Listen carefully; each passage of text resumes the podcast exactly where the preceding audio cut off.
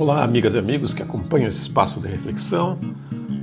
Hoje a reflexão é sobre o fato real de que neste mundo nunca se está sozinho. Vejam o que acontece em Porto Alegre nessa semana, mais uma edição do Fórum Social Mundial. É, temas urgentes, discussões envolvendo o combate à fome, a degradação da saúde, as motivações de guerras, as rupturas em relações humanas, os direitos, os contratos sociais e os caminhos para a defesa do planeta estão em exame em Porto Alegre. E também alternativas, alternativas para enfrentamento dos mecanismos que hoje são utilizados para tutelar, para controlar, para embrutecer e escravizar o espírito humano. Então, nós estamos diante de verdadeiras oportunidades para avaliações coletivas do que é urgente, do que é necessário para a vida. Isso está acontecendo aqui na nossa cidade. Oportunidades de verdade e oportunidades subaproveitadas. Por quê? Pouca afluência de gente, pouca divulgação. E o que, que a gente pode pensar disso? Bom, a gente pode pensar que talvez as pessoas se desinteressaram pelo que é relevante e seria uma consequência de uma espécie de pandemia de alienação. Talvez algo relacionado ao consumo de substâncias que comprometem a saúde. Afinal, existem estudos relacionando o déficit cognitivo, as dificuldades de aprendizados de jovens, de adultos, à presença de metais pesados no sangue ou a presença de agrotóxicos. Tudo isso que está no ar, na água e nos alimentos e que não existe na natureza e para os quais os nossos organismos não estão adaptados e terminam sofrendo alterações. Existe um estudo do Uruguai mostrando que determinadas regiões as crianças com teor de elevado de chumbo no sangue têm dificuldade enorme de aprendizado. Existe um estudo aqui Brasil, no Brasil mostrando alteração de comportamento, maior agressividade, maior violência e também dificuldade de aprendizado em crianças e em adolescentes com presença de dosagens elevadas de chumbo no sangue. Bom, e também não se pode descartar a, a depressão, a depressão generalizada que se vê em todos os cantos e que se relaciona às crises do Brasil pós-golpe de 2016. E essa depressão ela se associa a uma prática, prática uma prática desvairada de automedicação os drogaditos automedicados, eles seriam no Brasil, conforme uma pesquisa do Conselho Federal de Farmácia, cerca de 77% da população. Seguramente nessas condições de fragilidade individual não se pode descartar também o negócio e o poder envolvido nas manipulações e no controle das informações que nos chegam. Informações essas que, se bem trabalhadas, acabam nos levando a desacreditar do que nós somos e a não dar importância para o que nos cabe fazer, para a relevância das ações de cada um. Bom, afinal, nós entendemos que o que é sabido, o que se sabe e o que se esconde acaba sendo decisivo para a formatação da consciência social. E por isso, quando a ocultação de fatos atende a interesses poderosos, pessoas sem escrúpulos se aproveitam disso para obter benefícios pessoais e não se vexam, não se constrangem de ajudar na criação de mitos, doa a quem doer. E por isso não há de ser sem motivo que as informações relevantes sobre a família do presidente da República hoje estão acobertadas por até 100 anos de sigilo. E também não deve ser esquecido que as alegações de sigilo para negação de resposta neste governo cresceu 663% em relação ao governo anterior. O governo atual não apenas mente descaradamente, como omite assustadoramente ações que realizou.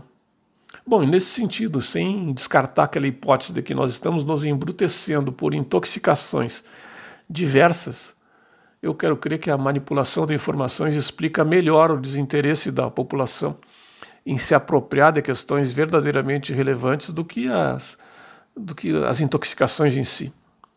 Vejam que o carnaval desse ano foi espetacular.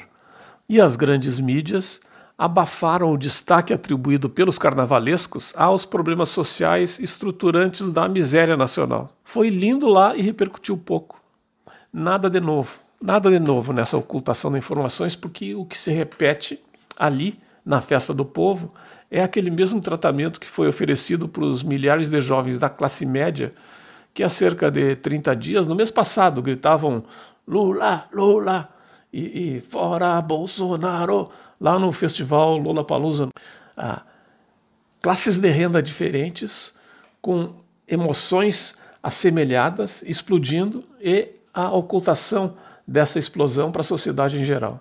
E isso nos leva a pensar que aquela decisão da ONU dessa semana, reafirmando as irregularidades no julgamento de Lula, podem vir a ser desconsideradas pelas grandes redes de comunicação social. E isso não é pouca coisa.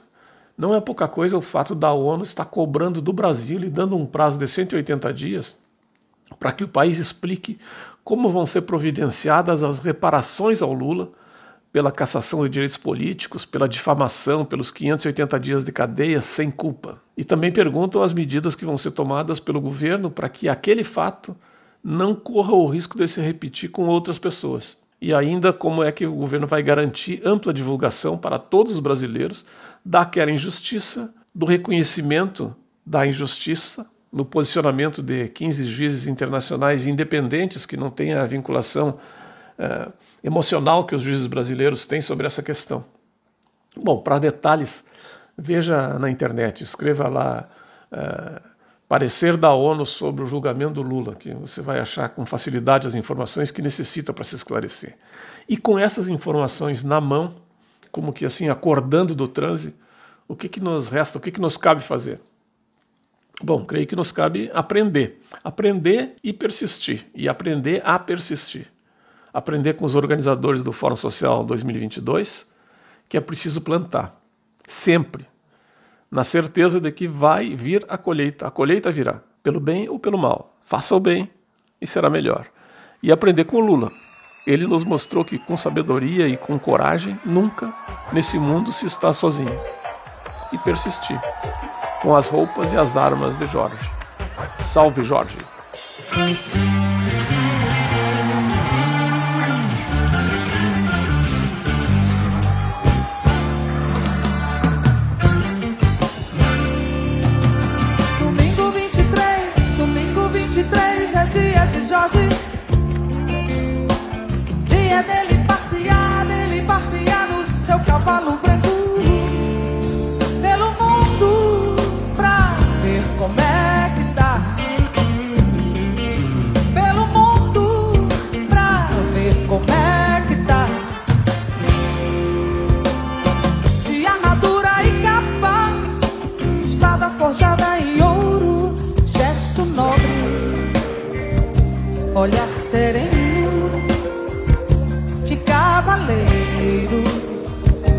Guerreiro justiceiro, imbatível ao extremo.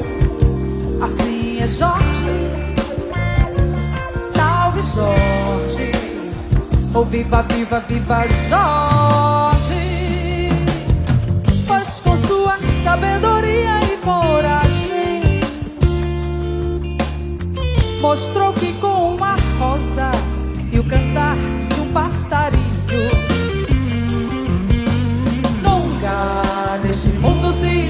sozinho.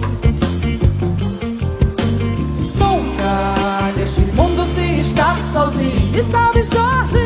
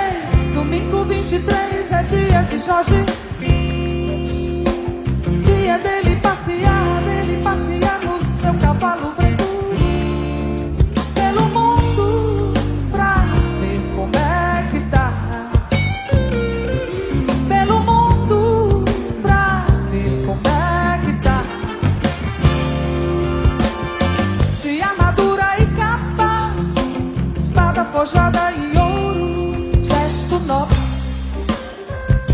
olhar sereno de cavaleiro, guerreiro justiceiro, imbatível ao extremo.